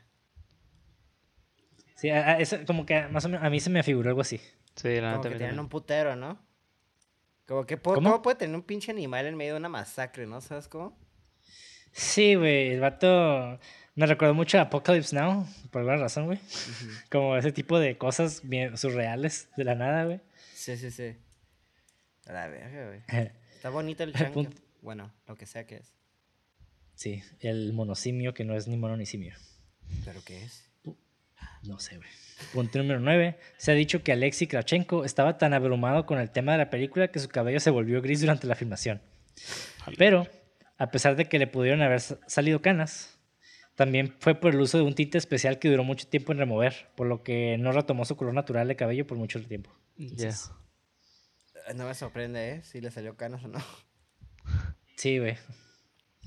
Es que sí le salieron, tal vez, o sea, se especula que sí, pero no al nivel que se ve en la película, porque realmente pues fue el tinte, ¿no? Sí, a la verga, güey. Fuera el niño. Punto número 10, se filmó en secuencia cronológica. Sí. Eso está chingón. Sí, tiene sentido, la neta tiene sentido. Sí, sí. Pues sí, es para darle también eh, oportunidad que el personaje, y el actor más bien, se meta al personaje, ¿no? Y vaya cambiando de acuerdo al personaje. Ya. Con el personaje Ajá. más bien. No. Punto número 11, el rifle que encuentra Fliora es un SVT-40 de fabricación soviética, producido entre 1940 y 1945. Como se muestra en la película, la culata era propensa a grietarse debido a que estaba hecha de madera de abedul de calidad inferior. Entonces, un pequeño dato ahí interesante. Punto número 12. El oeste de Bielorrusia, como se muestra en esta película, estaba situado en la región entre las entonces Unión, So- Unión Soviética y la Alemania nazi durante la Segunda Guerra Mundial. Esta región fronteriza de la película se conoce hoy como parte de Bielorrusia. Entonces, sigue existiendo como Bielorrusia. Ahora son los villanos. Ah, Punto número 13. El autor J.G. Ballard la llamó, y cito, una de las mejores películas de guerra jamás realizadas. Yo diría la mejor. Y la neta, y la neta sí, güey. La neta sí. Punto número 14. eh, estuvo en la presentación oficial de la Unión Soviética para la categoría de Mejor Película en Lengua Extranjera de la edición número 58 de los premios de la Academia en 1986. ¿No tenía, una, ¿No tenía problema de, de producirse esta película porque la Unión Soviética no quería? ¿Por el tema? Mm, más bien, sí, tuvo problemas de, de producción y, y exhibición incluso. Ah, y ahora se la están Eh, mamando, pero, cabrón. pero creo que sí la produjeron por el hecho de que venía la, la, ¿cómo llama? El aniversario de la Segunda Guerra Mundial. Ya. Entonces, como que también eh, sí lo llegaron a ver como posible película de propaganda, así como comunista. Porque, pues, los que no sepan, los comunistas fueron los que realmente ayudaron a liberar gran parte de Europa de los nazis. Entonces, De hecho, yo diría que sin que ellos no se hubiera hecho nada, entonces... ajá, de hecho, exactamente. Sí, o sea, yo, yo nomás para no desacreditar a los demás países, ¿no? Pero No, realmente claro. esos güeyes fue como que los que le metieron más los putazos a, a los nazis, güey. Sí, güey. o sea, entre ellos y los chinos fueron los que más sufrieron. Sí. güey. Punto número 15. La traducción literal al inglés de la película de la expresión rusa EDC Montri es Go and look, o sea, ve y observa, ve y mira. Pero la película, pero la película se conoce más comúnmente en inglés como come and see, o sea, lo inverso. Sí, está en pitero el- el- la otra, la neta. Sí. Pues es que realmente, como está tomado de, de este verso de la Biblia, Claro. que así está también en, en, en ruso, EDC Motri, creo que funcionan las dos, ¿no? Pero obviamente and see tiene más sentido para la audiencia extranjera. Claro. Entonces, punto número 16. En los momentos finales de la película, el protagonista comienza a dispararle a un cartel de propaganda nazi de Hitler. Y en la parte inferior, escrito en, la- en letra cirílica, dice: Hitler es el libertador. Mm. Sure. Punto número 17. En la versión en inglés, un título de apertura establece la escena como Bielorrusia 1943. Que esta es la ortografía inglesa más antigua de la actual República de Bielorrusia. En inglés, eh, Biel- Bielorrusia se dice Belarus. Entonces, Oh. Bielorrusia estaba me- medio raro, ¿no? Sí, sí, sí. Pero sí está bien escrito, o sea, para la época sí estaba bien. Y en, en- entonces se pronunciaba, en vez de Belarus, se pronunciaba B, L, U, Rusia. que está medio raro, pero Sí, sí, sí. así. Pequeño fun fact. Punto número 18. Al final, cuando Fliora se une al grupo de soldados, se pierde entre la multitud, lo que hace referencia a la escena final de El ladrón de bicicletas. Yeah. Que, ¡Oh! ajá, que también tiene como una connotación súper super down al final, güey. Como Sí, bien, güey. bien triste, güey. Sí, como que es uno más. Simón. Sí, exacto. Y así, igual esta película, o sea, como te, te dicta lo mismo, ¿no? De que el morro no es el único que está sufriendo esto. O sea, todos estos güeyes pasaron por algo similar o peor, ¿no? Simón. A la verga, güey. Punto número 19. La unidad Einsatz Group que ataca a Perkhody se conoce como el decimoquinto Einsatz Commando, pero en realidad no hubo ninguna unidad de esa designación durante la Segunda Guerra Mundial. Entonces, creo que es lo único fake, así como en esa, en esa película, que el nombre de, de esta unidad. Sí. Pero pues sí existían unidades así, ¿no? Simbólicamente sí existía esa unidad. Ajá, simbólicamente sí, pero esa no. A ver. Y ya último punto, último fun fact. Esta fue la última película dirigida por L.M. Klimov. Aunque tenía la intención de hacer más películas, declaró en el 2001 que sentía que creativamente ya había llegado lo más lejos que podía. O sea, como que ya no puedo hacer más que esta película. Ok.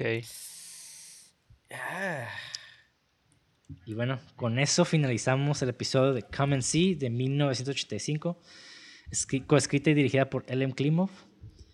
Déjenos sus comentarios, qué les gustó de la película, qué no les gustó, algunos datos que se nos haya pasado. Ahí nos dan like, subscribe. Y pues ya saben, nos pueden encontrar en redes sociales como cine666.mpg. A mí me pueden encontrar como Monty Dandré en Instagram o en Facebook. A ti, Jorge, ¿cómo te encontramos en redes sociales? Como Jorge Gradillo. Oye, yo quiero comentar, güey. ¿Qué, qué le pasó al niño, güey, que tiraron?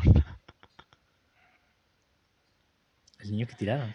sí, que tiras un fun fact de un niño, ¿no? Ah, eso es que te digo, el fun fact de que usaban balas de verdad, güey. Para el, Ah. para el pinche niño, para el actor, güey. O sea, sí le Ah. están disparando al actor, güey. No, yo, yo pensé que el, el niño que avientan por la ventana, ¿ya es que lo regresan un niño?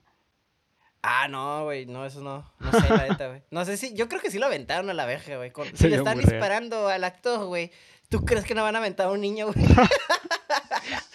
Va. Sí, güey. la neta, güey. Va, va. Pero bueno, a ti, Mauricio, ¿cómo te encontramos en redes sociales? Eh, como le vago, guion bajo al final y doble G. Muy bien. Igual les vamos a dejar un link de donaciones en la descripción. Y pues ya saben, sigan viendo películas. Y alabado sea Felipe Negro. Y si no han visto Come and See, la neta se la recomiendo mucho. Si no son de, de estómago blando o de corazón blando, no sé cómo decirlo, güey. Ujú. Porque así está medio heavy la movie. Sí. Pero igual. Sí vale la pena verla para realmente dejar de ver estas como películas que glorifican la guerra. Sí, Entonces, Sí. la neta, véanla. Está en YouTube. También para educarse un poquito. De las otras. ¿Está en YouTube? Sí. Sí, Oh, ok, yo la descargué. ok. yo la vi. Digo, la- no, no, yo la compré, sí. Ah, sí. la primera vez que la vi, la vi fui a en. YouTube. Ajá. Ah, sí, el 85. Yo la produje, güey. pues va, güey. Muy bien. Pues va. Quédense aquí con nosotros para siempre. Ah, acá, ¿no? Sigan, sigan viendo películas. Y pues esperen nuestro próximo episodio de Cine666.mp. Bye. Bye.